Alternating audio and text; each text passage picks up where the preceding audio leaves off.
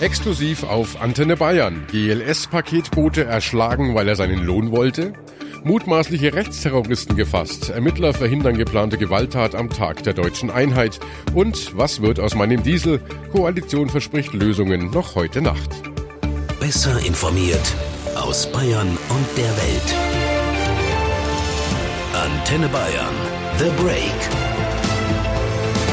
Hallo beim Nachrichtenpodcast von Antenne Bayern. The Break ist eine kurze Auszeit für mehr Hintergründe, mehr Aussagen und Wahrheiten zu den wichtigsten Themen des Tages. Es ist Montag, der 1. Oktober 2018. Redaktionsschluss für diese Folge war 17 Uhr. Ich bin Antenne Bayern Chefredakteur Ralf Zinno. Diese Ausgabe von The Break beginnt mit einer Exklusivstory von Antenne Bayern. Wir liefern die Geschichte hinter einem rätselhaften Kriminalfall aus Erding bei München, in dessen Verlauf ein Leiharbeiter gewaltsam ums Leben kam. Immer häufiger kaufen wir alle bei Amazon, Zalando und anderen Händlern im Internet ein. Fast 500 Milliarden Euro setzten Online-Versandhäuser allein vergangenes Jahr in Deutschland um. Und das Wachstum in diesem Geschäft geht immer noch weiter. So schön das für die Händler ist und so bequem für uns Kunden, die Pakete müssen transportiert werden. Und die Leute, die für die Paketdienstleister arbeiten, tun das oft unter harten Bedingungen und für wenig Geld und manchmal offenbar auch für gar kein Geld. Über die Arbeitsbedingungen bei den Paketdiensten ist ja schon viel Kritisches an die Öffentlichkeit gedrungen, aber dass ein Arbeiter totgeschlagen wird, nur weil er sein hart verdientes Geld haben will, das gab es noch nie. Bis jetzt.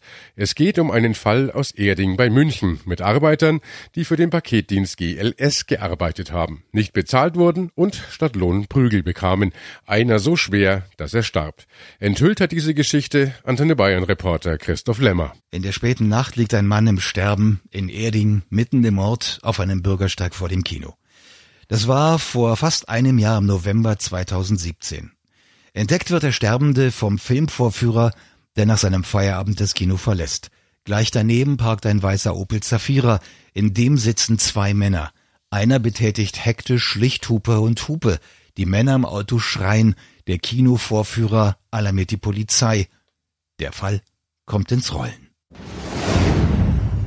Die Vorgeschichte beginnt schon Monate vorher. Systematisch wirbt eine Firma namens EVB mit Sitz in Heidenheim in Baden-Württemberg Arbeiter in Ostländern an. Angeblich, so sagen ihre Chefs später aus, nur aus EU-Ländern und nur mit Arbeitserlaubnis und legalen Papieren. Die drei Männer, die in dieser Novembernacht verprügelt werden, haben ebenfalls Papiere eines EU-Landes, nämlich Rumäniens, die aber sind gefälscht. Zwei der Männer stammen aus Tadschikistan, einer, der Tote, aus der Ukraine. Die beiden Tadschiken werden unmittelbar nach der Tat das erste Mal vernommen. Die Polizei hat davon den Hintergründen noch keine Ahnung. Die Protokolle ihrer Vernehmungen liegen Antenne Bayern vor. Aus rechtlichen Gründen zitieren wir daraus nicht wörtlich, sondern fassen die Aussagen beider Männer nur sinngemäß zusammen. Wir sind in München am Busbahnhof angekommen. Wir haben dann unseren Kontaktmann angerufen. Der hat gesagt, wir sollen mit der S2 bis zur Endstation Erding fahren. Und das haben wir dann auch gemacht. Dort habe einer der Chefs die beiden Tadschiken in einen weißen Opel Zafira verfrachtet und nach Taufkirchen gefahren. In Taufkirchen hat die Firma eine Unterkunft gemietet. In der wurden die Arbeiter untergebracht. Von dort seien sie dann immer zur Arbeit gefahren worden. Es handelte sich um eine Niederlassung der Paketfirma GLS, circa 50 Kilometer von Taufkirchen entfernt. Erding, günstig gelegen in unmittelbarer Nähe des Großflughafens München. Umschlagzentrum für viele Logistikunternehmen, so auch für den Paketdienstleister GLS. Schwerstarbeit beim Umladen der Pakete. Hier werden Männer gebraucht, die anpacken können. 1000 Euro pro Monat werden ihnen versprochen. Für die Verhältnisse in Tadschikistan mag das viel sein. Nach einer Woche bekommen die Tadschiken neue Personalpapiere, nicht bei einer Pass- oder Meldebehörde, sondern beim Chef. Unser Chef hat uns dann Pässe ausgestellt. Von wem er diese Pässe hat, wissen wir nicht. Diese Pässe wurden mir und einem weiteren Mann aber ganz sicher von diesem Chef ausgehändigt. Wie gesagt, wo er die her hat oder wie er die gemacht hat, keine Ahnung. Umsonst gibt's die Pässe freilich nicht.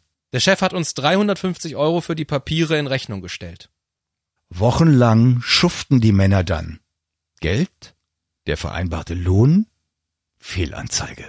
Wir hatten irgendwann keinen Cent mehr, aber wir mussten ja auch Essen einkaufen. Wir haben uns abgesprochen, dass wir den Chef wenigstens nach einem Vorschuss fragen. Einer ist dann zum Chef gefahren und hat tatsächlich 1400 Euro bekommen. Allerdings sollte das unter mehreren Arbeitern aufgeteilt werden. Aber noch nicht mal das hat geklappt. Unser Kollege hat das Geld einfach für sich behalten und ist nicht mehr aufgetaucht. An dieser Stelle fragt der Polizist in der Vernehmung nach, ob der Arbeiter überhaupt schon einmal Geld erhalten habe. Die Antwort? Ja, wir haben einmal für 15 Tage 150 Euro bekommen. Dann kommt der Tag im November 2017, an dem sich der tödliche Überfall auf die Arbeiter ereignet. Wir haben am Vormittag mit dem Chef telefoniert. Der meinte, wir sollten zu ihm nach Augsburg kommen. Da würden wir unser Geld kriegen. Da sind wir dann hin. Am frühen Nachmittag waren wir am vereinbarten Treffpunkt. Der Chef war nicht da. Der rief dann an und gab uns eine neue Adresse, also sind wir dahin gefahren. Das war in der Nähe der Autobahn. Wir haben gesagt, wir wollen unser Geld. Er hat uns pro Mann 400 Euro Anzahlung angeboten. Wir wollten aber die ganzen 1500 Euro haben. Er hat geschimpft, ihr Hurensöhne, verpisst euch nach Hause, ich bringe euch das Geld schon. Dann meinte er, wir sollten hinter ihm herfahren. Er wolle zu einem Geldautomaten und das Geld abheben. Dann hat er aber mit seinem BMW Gas gegeben, ist auf die Autobahn gefahren und war weg. Anschließend fahren die Männer in dem Opel Zafira nach Erding. Das Auto gehört der Leiharbeitsfirma. Die Männer nehmen sich vor, erst dann aus dem Auto zu steigen, wenn sie Geld bekommen. In Erding parken sie vor dem Kino und warten ab. In Nürnberg fährt am selben Tag eine Gruppe von Männern in einem weißen Mercedes Sprinter Richtung München ab. Litauische und lettische Staatsbürger. Auch sie gehören zu der Leiharbeitsfirma. Der Mercedes Kleinbus sieht heruntergekommen aus, mit viel Rost sogar auf den Lackflächen. Die Strecke, die sie zu fahren haben, beträgt 165 Kilometer. Unterwegs halten sie an einer Tankstelle. Dort wartet der Chef. Derselbe, der in Augsburg in seinem schnellen BMW abgehauen war. Einer der Männer steigt aus dem Kleinbus aus. Der Fahrer erinnert sich in seiner Vernehmung, wiederum nicht wörtlich zitiert, sondern sinngemäß wiedergegeben. Der Chef stand schon an der Tankstelle neben seinem BMW. Einer meiner Mitfahrer ist bei uns ausgestiegen und in den BMW eingestiegen. Der war ziemlich lange beim Chef im Auto, so 20 oder 30 Minuten. Dann kam er wieder zurück und meinte, wir sollen tanken. Nach dem Tanken sind wir ein kurzes Stück hinter dem Chef hergefahren und dann allein weiter Richtung München. Tatsächlich geht die Fahrt auch im Mercedes Sprinter nach Erding. Also dorthin, wo auch der Opel Zafira schon parkt. Auch in Erding hat die Leiharbeitsfirma zu dieser Zeit eine Massenunterkunft für Arbeiter gemietet und die ist das Ziel. Der Fahrer parkt den Sprinter vor dem Haus. Seine Mitfahrer steigen aus. Wenig später kommen vier Männer aus der Unterkunft und steigen bei ihm ein. Einer tippt eine Adresse ins Navi. Der Fahrer fährt los. Schon nach ein paar Minuten hält ihn eine Polizeistreife an. Zufällig. Einfach nur eine allgemeine Verkehrskontrolle. Der Fahrer muss ins Röhrchen pusten, alle Personalien werden aufgenommen und die Fahrt geht weiter. Hätten die Beamten gewusst, was die Männer im Mercedes Sprinter vorhaben, Sie hätten sie wohl gestoppt, aber sie wissen es nicht.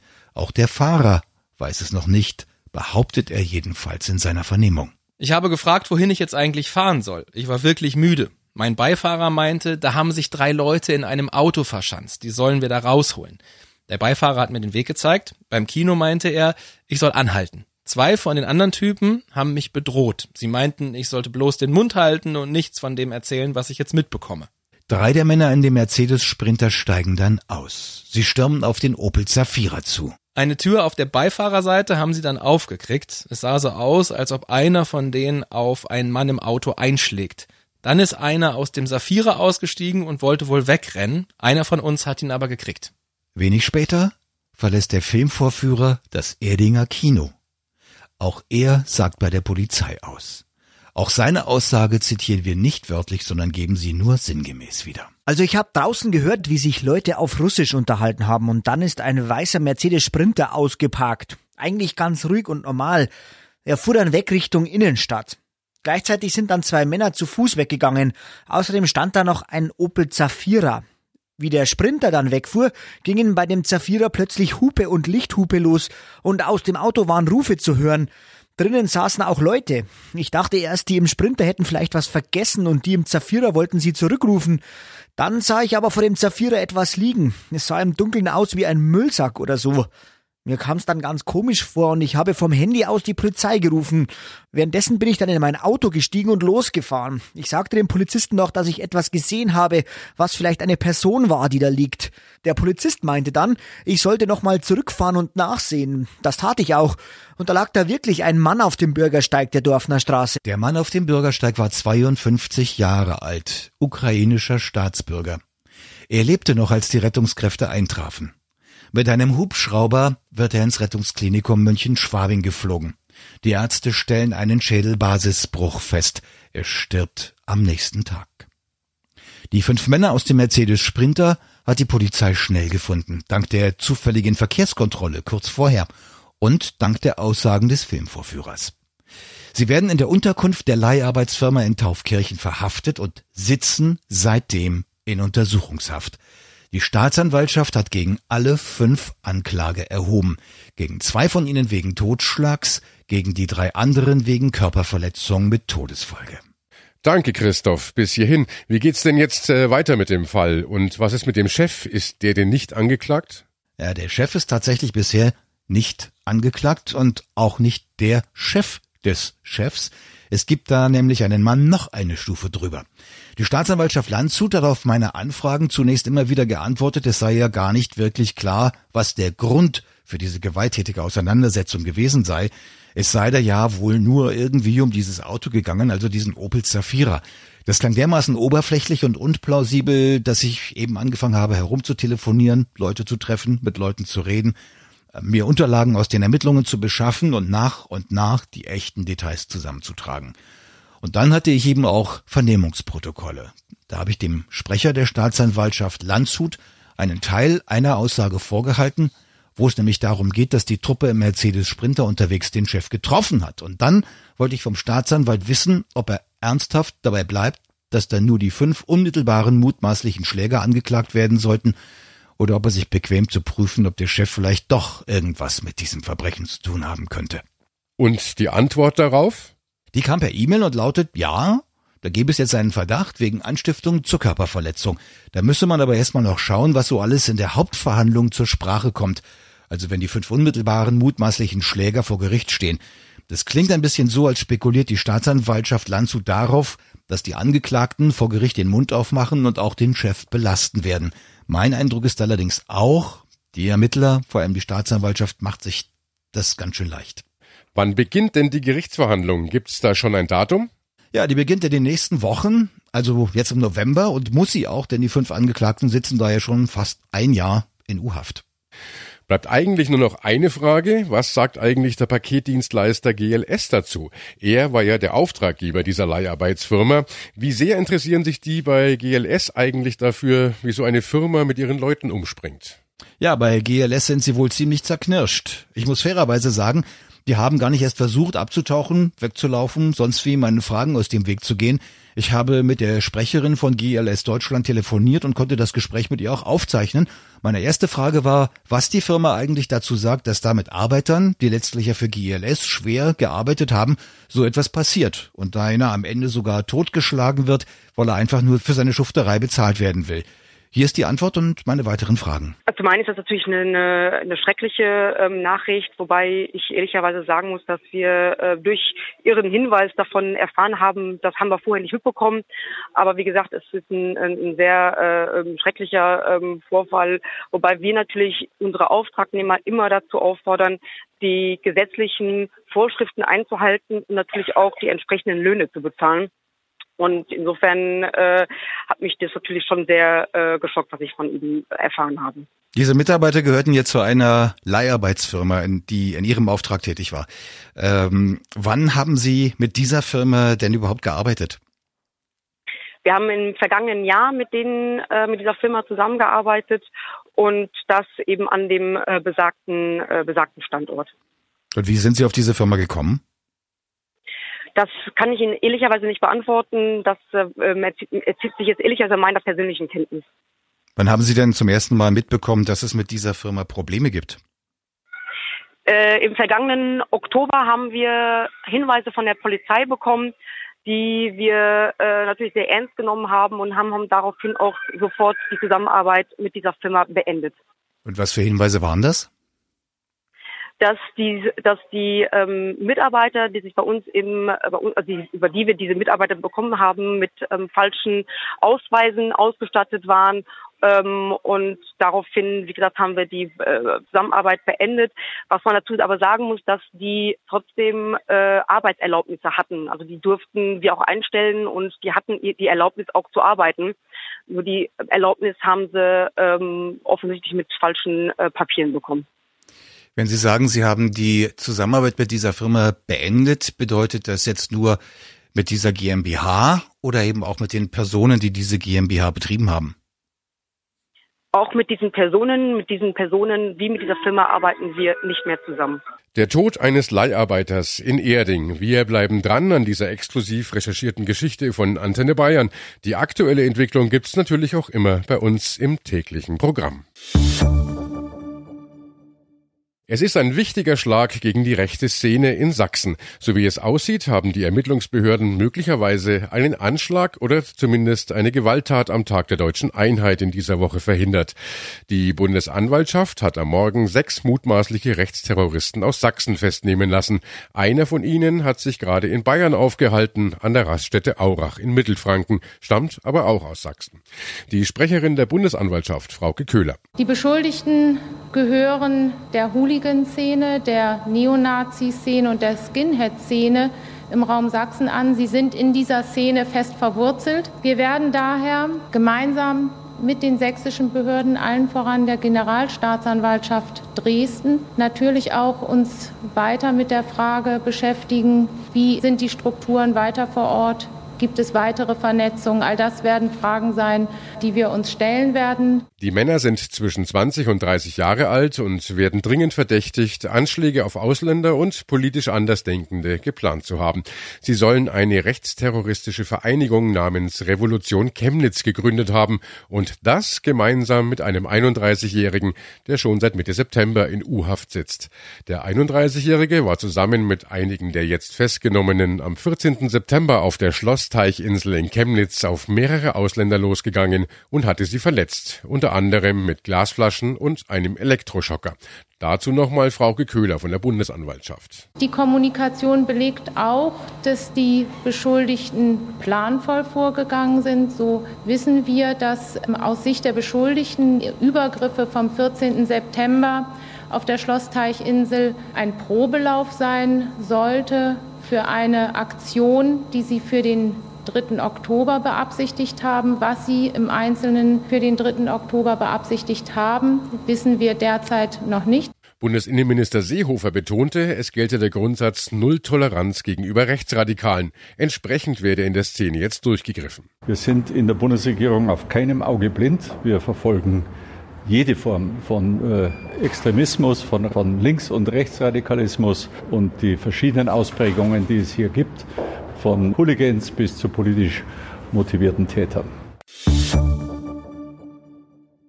Jetzt sollen endlich Lösungen her. Noch heute Abend oder spätestens morgen früh sollen nun Dieselfahrer endlich Bescheid wissen, wie es mit ihren Autos weitergeht. Wird nachgerüstet? Wer bezahlt das? Das will die Regierung bei einem Koalitionsgipfel am Abend im Kanzleramt klären und das könnte bis weit in die Nacht hinein dauern. Antenne Bayern Reporter Jörg Ratsch ist für uns vor Ort. Jörg, jetzt ist ja schon die ganze Zeit die Rede von Umrüstungen und auch Umtauschprämien. Was könnte da jetzt kommen? Ja, es gibt ein paar Vorabberichte, aber man muss vorsichtig sein damit. Äh, das ist alles noch im Bereich Spekulation. Angeblich sollen nur Euro 5 Diesel umgerüstet werden und äh, dann auch nur in Städten, wo die Luft am dreckigsten ist. Welche Städte das genau sein werden, wissen wir noch nicht. Was ist mit Pendlern, die in die Städte fahren? Das ist auch ungeklärt. Wer bezahlt die Umrüstungen? Auch eine Frage, die noch nicht beantwortet ist. Die Politik sagt hier immer wieder, die Autofahrer sollen es nicht bezahlen. Auf der anderen Seite, die Autohersteller zwingen kann man auch nicht. Und wie ist es mit den Umtauschprämien? Da heißt es ja, ich gebe meinen alten Diesel ab und bekomme bis zu 10.000 Euro Rabatt, wenn ich mir ein neues Auto kaufe. Ja, diese Prämien sind im Gespräch. Die meisten werden sich aber wahrscheinlich eher so im Bereich 5.000, 6.000 Euro bewegen. Die höheren Summen gibt's dann wohl nur, wenn ich ein teureres Auto kaufe. Und es bleibt ja so oder so ein Problem. Mit 5.000 Euro Rabatt habe ich immer noch kein neues Auto. Da brauche ich dann auch noch mal selbst ein paar tausend Euro. Und das können sich nicht alle leisten und manche wollen sich das vielleicht auch gar nicht leisten. Was kommt raus beim Koalitionstreffen? Alles dazu natürlich heute Nacht und morgen früh bei uns in den Nachrichten. Und natürlich gibt's auch alle Infos und Hintergründe zu den Lösungen in der Dieselkrise ausführlich und kompakt morgen hier in The Break, dem Nachrichtenpodcast von Antenne Bayern. Heute ist Montag, der 1. Oktober 2018. Ich bin Chefredakteur Ralf Zinno. Antenne Bayern. Besser informiert. Jeden Tag. Zu jeder vollen Stunde auf Antenne Bayern. The Break. The Break gibt's auch Montag wieder. Um 17 Uhr. Jetzt abonnieren.